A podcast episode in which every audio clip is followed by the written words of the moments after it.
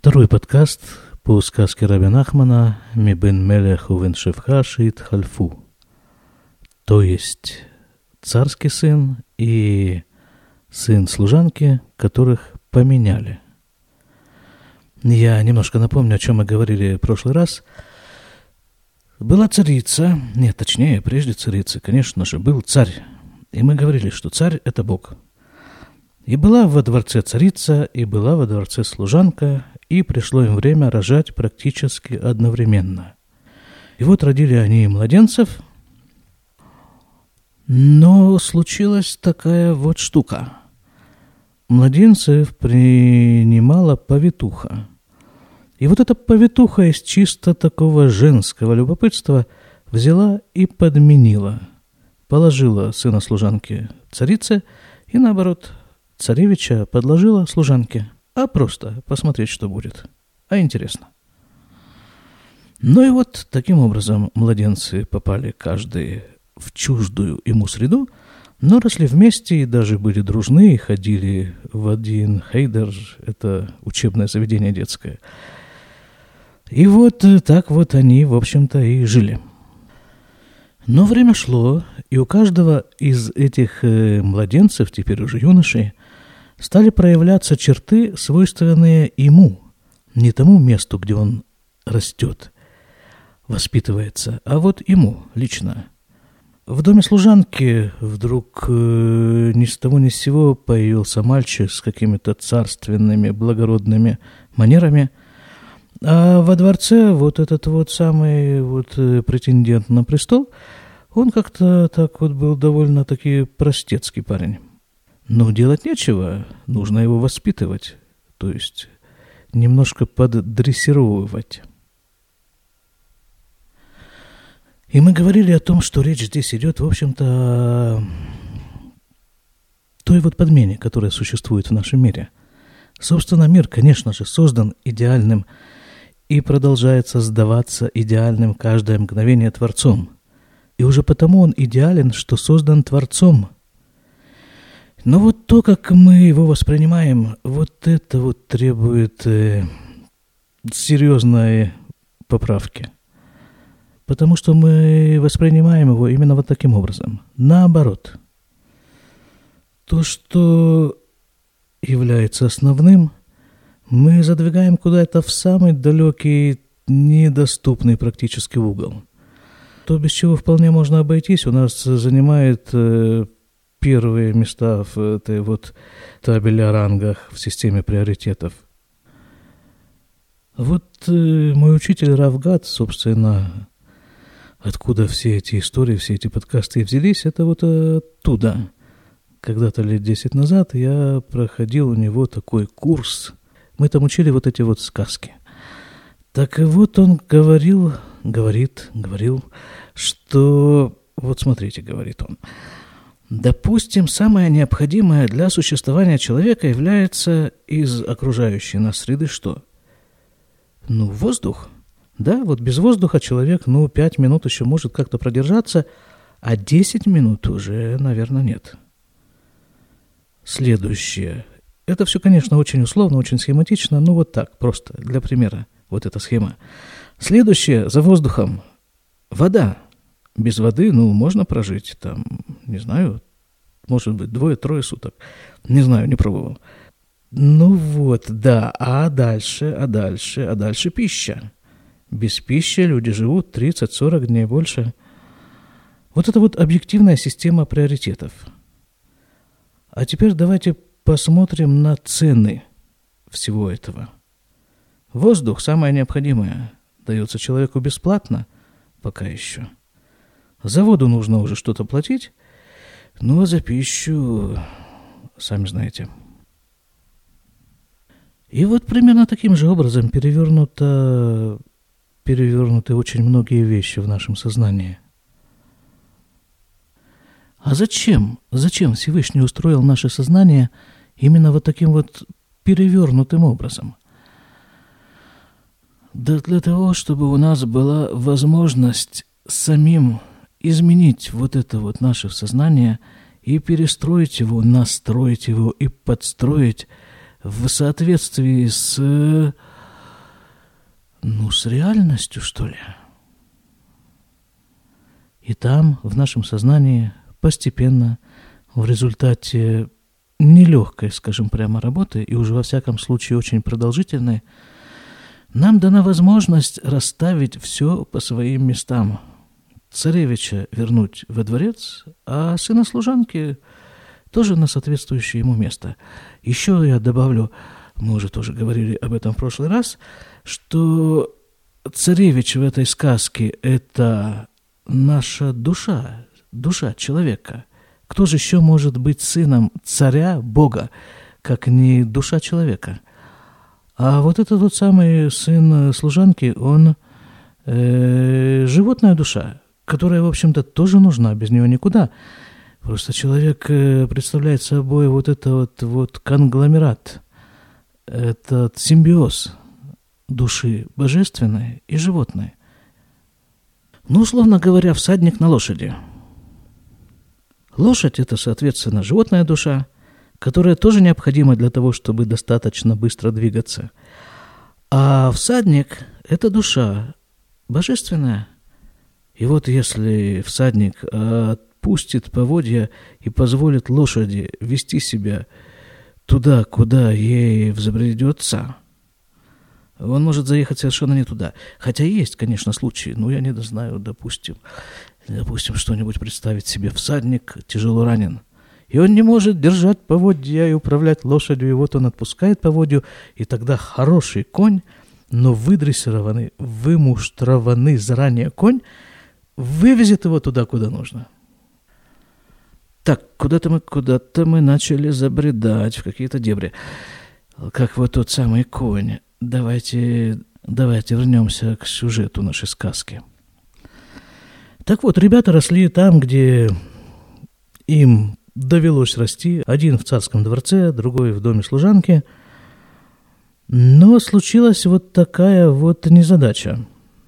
Повитуха, как мы уже убедились, женщина не самого далекого ума, она рассказала там одному по секрету, прошептала ему, что вот, мол, случилось такое, вот она вот лично сделала своими руками, подменила. А тот по строжайшему секрету рассказал еще кому-то, и так вот постепенно прошел слушок. Слушок, что младенцев подменили, это то, что вот в нашем мире и происходит. А как это выражается в нашем мире?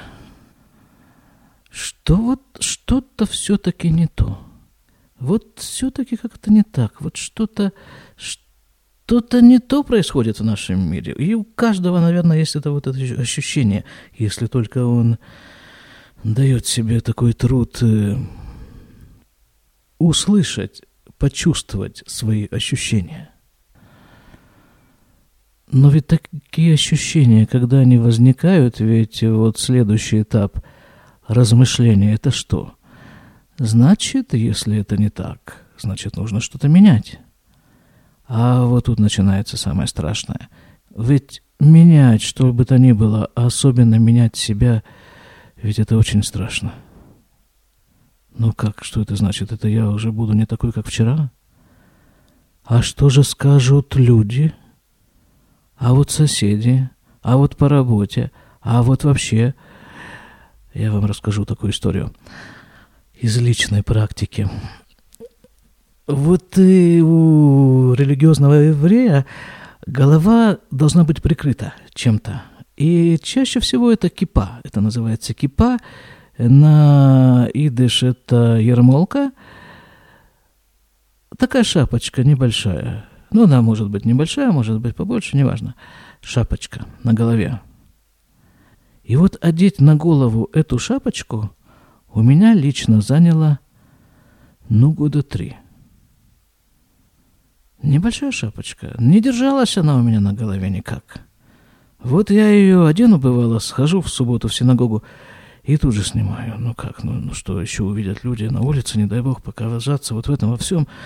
Ну как, ну, ну, а я даже не могу определить, что именно это было, как это ощущение называется. Это даже не стыд, это какое-то ну вот, э, вот это, вот оно, боязнь перемен. И когда уже я, не знаю, я всеми силами там связал, одел эту шапку, связал себе руки за спиной, засунул их в карманы, чтобы не стащить ее, и вышел все-таки с ней на улицу в будний день. Вот так вот, прямо на улицу. И никто ничего не сказал. И знакомых видел, и незнакомых видел, и... И ничего, вообще никто ничего. Нет, был один. Был один парень, он жил в соседнем доме, мы с ним так э, немножко, немножко общались. Он тоже из России, из Одессы приехал когда-то. Э, и он меня увидел вот в этом моем наряде тогда и говорит, э, а что это ты шапку на голову одел? Я ему говорю, так зима. Ну, это действительно было там, я не знаю, в декабре, в январе, ну, в Израиле декабрь, январь. Это примерно как в России июнь, июль. Так что это была скорее такая шутка. Ну и все. А, а, кстати, вот через пару месяцев после этого нашего короткого разговора с этим вот самым парнем, я увидел его на улице в Кипе. Так что он интересовался не зря. То есть вообще в мире это известная вещь, что вот что-то не так, и нужно что-то изменить, что-то сделать, чтобы было так, хоть в каком-то приближении. И у каждого человека тоже есть такая идея. И вот эта идея не дает ему покоя, она вырывается и прорывается, и как он ее не загоняет глубоко в угол, в самый дальний угол, чтобы она оттуда уже никак не смогла выбраться, все равно она его оттуда изнутри теребит. Мол, ну давай уже, ну делай что-нибудь с собой. И тогда он идет и делает себе стакан чая. Или стакан водки – и думает, что вот это вот, может быть, хоть в какой-то степени заглушит, заглушит вот эту вот самую, да, собственно, душу его же. Но стакан чая, как правило, не помогает, и второй стакан чая не помогает. А если туда добавить еще чего-нибудь алкогольного или какого-нибудь еще такого вот э, дурманящего, то это тоже помогает только на какое-то время, а потом, потом опять все начинается сначала. Так что же делать? Так вот, Рабин Нахман для этого, собственно, и пишет нам вот эту вот сказку. «Вияйом, и как-то однажды, валях эхат, вегила сод, безней абен мелех, и один такой нашелся смельчак, и он пошел и открыл вот этот вот секрет царскому сыну – Эх, шумрим, алав, как о нем говорят. Шенехляв каналь, что его применили. Ах, Евшар леха лахкоральзе, однако невозможно тебе это исследовать. Ки энзе кводыха в Евшар леха лахкор зот кляль, потому что ну, это никак не соответствует твоему рангу, твоему статусу вдруг. Это речь идет о вот том, вот э, фальшивом царском сыне.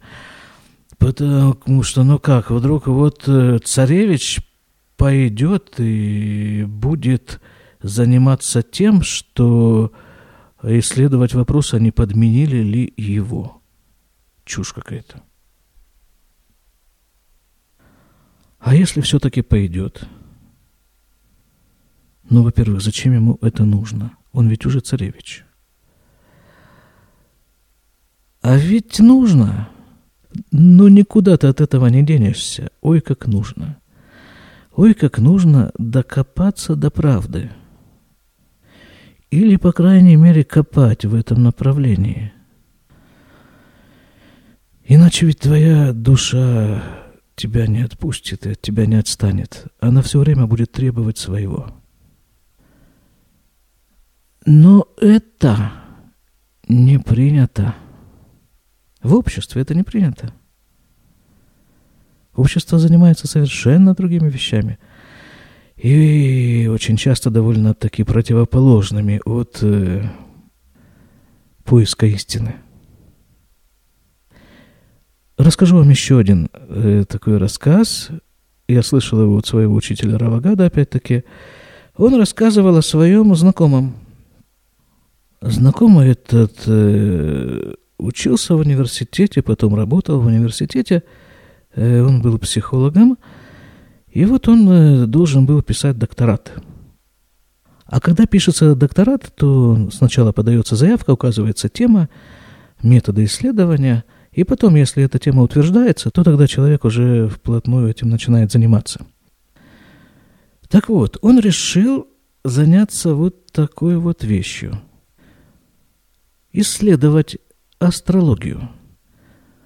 Вот с, с этих позиций. А правда это или неправда? А как это сделать? Он придумал совершенно простой и очень элегантный ход. Он решил так.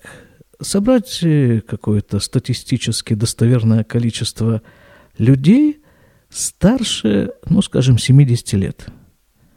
И построить им астрологическую карту. И потом проследить, насколько основные какие-то поворотные моменты их жизни совпадают с данными этой астрологической карты – выстроены на основе их э, даты рождения, времени рождения, там, не знаю, как это все в астрологии делается. Просто, элементарно, элегантно, красиво и убедительно. Вот с этим совсем он пошел в то место, где утверждают темы для доктората, подал заявку и через некоторое время пришел, как вы думаете, что? Отказ. И обоснование было такое – Возможны два варианта исследований. Первый вариант. Ты докажешь, что это все неправда. Ну, хорошо, так мы ведь и без этого, мы ведь первые кричим о том, что это все неправда, мы все-таки наука, астрология – это непонятно что. Хорошо, возьмем второй вариант. Ты доказал, что это правда. Ну и что дальше мы с этим будем делать? А что мы будем делать с предыдущими нашими криками о том, что астрология – лженаука? Какой вид мы будем иметь? Нет, мы не можем на это пойти. Этот парень не стал настаивать, уволился из университета и поехал в Индию. И там он прошел какой-то самый крутой из доступных для западных людей курс йоги – и как-то вот, э, пребывая в таком вот состоянии, где-то там на берегу, в Индии, его вдруг посетила такая мысль. Это все, надо сказать, очень близко лежит вот к этому нашему рассказу про царского сына и сына служанки. Так вот, посетила его такая мысль. Мысль была простая. Опять простая мысль. А он ведь еврей, подумал этот парень. А что же он ищет в этой Индии? Он ищет не на своем месте. Он поехал в Израиль, купил дом в одном из э, сельскохозяйственных районов Израиля и стал религиозным евреем. То есть э, евреем, соблюдающим еврейские традиции. С одной стороны, от человека требуется поиск правды. Бог не дает ему покоя он его тыкает постоянно вот в этот самый, вот в эту необходимость искать правду. А с другой стороны, тот же самый Бог ставит ему препятствия на этом пути, и одним из множества препятствий является то, что вот это вот, э, во-первых, потребует изменений, а во-вторых, это не принято. Дальше. Значит, вот тут у нас в сказке один, один человек сообщил, сообщил э, ну, как его называть теперь, ну, тому, кто проживает во дворце, скажем так. То есть по-настоящему он сын служанки сообщил он ему о том, что вот есть такой слушок, что вас, ваше высочество, подменили. Но делать вам с этим нечего. Хотя он дает ему вот такой вот, э, такой вот совет.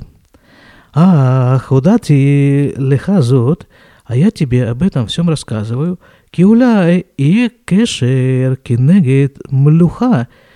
Может быть, будет какой-то заговор против э, царской власти. «Вьюха ля кеши лит хазе И может вот этот вот заговор получить дополнительную силу «Ки йомру шехем локхим ляцмам абен мелех ле мелех» Вот этот вот заговор получит дополнительную силу, если заговорщики будут базироваться на том, что они возьмут настоящего царского сына и захотят поставить его царем. Видите, как это построено, вот эта фраза, это утверждение, что заговорщики-то тоже далеки от поиска истины. И они используют эту ситуацию, когда настоящий царский сын живет вне царского дворца, только как, э, ну, оружие. Пока это оружие работает э, им на пользу, это им удобно. Удобно, удобно, вот удобно. Мы говорили уже много раз о том, что человек ведь ищет э, очень часто не правду, а ищет удобство. А удобством, кстати, кроме всего прочего, называется просто туалет. Извините. Restroom на английском, он же хадарных и ют на иврите, удобство – вот-вот еще одно, вот это вот еще одна идея отсюда вытекает. Идея вытекает такая, что есть такое представление вообще в мире такая вот такая идея, что искать правду очень неудобно. Ну, неудобно. Ну, вот, ну, ничего с этим не поделаешь. А это само по себе неправда. Дальше. Э, Возьмут, значит, вот этого самого настоящего царского сына и захотят поставить его царем. Айно то шумри маляв шигу абен мелех а мети каналь. То есть вот того самого, про которого говорят, что он вот тот и есть настоящий царский сын, вот того эти заговорщики могут взять э, и нарисовать у себя на знамени. Альке натацарих лахшов махшивот аля бейнаналь, и поэтому ты должен это взять в расчет и что-нибудь придумать, что делать с этим вот твоим. Э, как это называется? Э, на военном деле в институте мы это учили. Э, потенциальный противник. О. Это у нас было, что там у нас было? Америка, у нас была Германия, и кто-то третий у нас еще был потенциальный наш противник почему-то. Вот третьего потенциального противника не помню. Это же надо всего сколько? 35, наверное, лет прошло с тех пор, как я это учил. Это благоприятное изменение сознания. Да, так вот ты должен с этим придумать что-то с этим парнишкой, это вот там, который у тебя под боком здесь растет говорит смельчак и этому вот самому царскому фальшивому сыну. Веляверо, и как-нибудь его устранить. В скобках. Кользе удиврей отоаиш.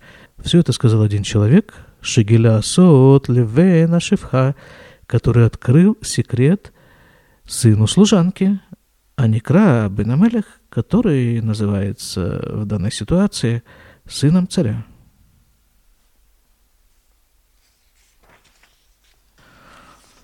Ну что, закончим на этой немножко интригующей ноте? Да, пожалуй, здесь мы закончим. Поставим здесь знак. Какой это будет знак? Вопроса или восклицания? Просто поставим такую закладку. Вот закладку сюда поставим и все. Всего вам хорошего и всяческих вам успехов, не, не всяческих успехов, а настоящих успехов. Вот э, по-настоящему настоящих успехов. До свидания.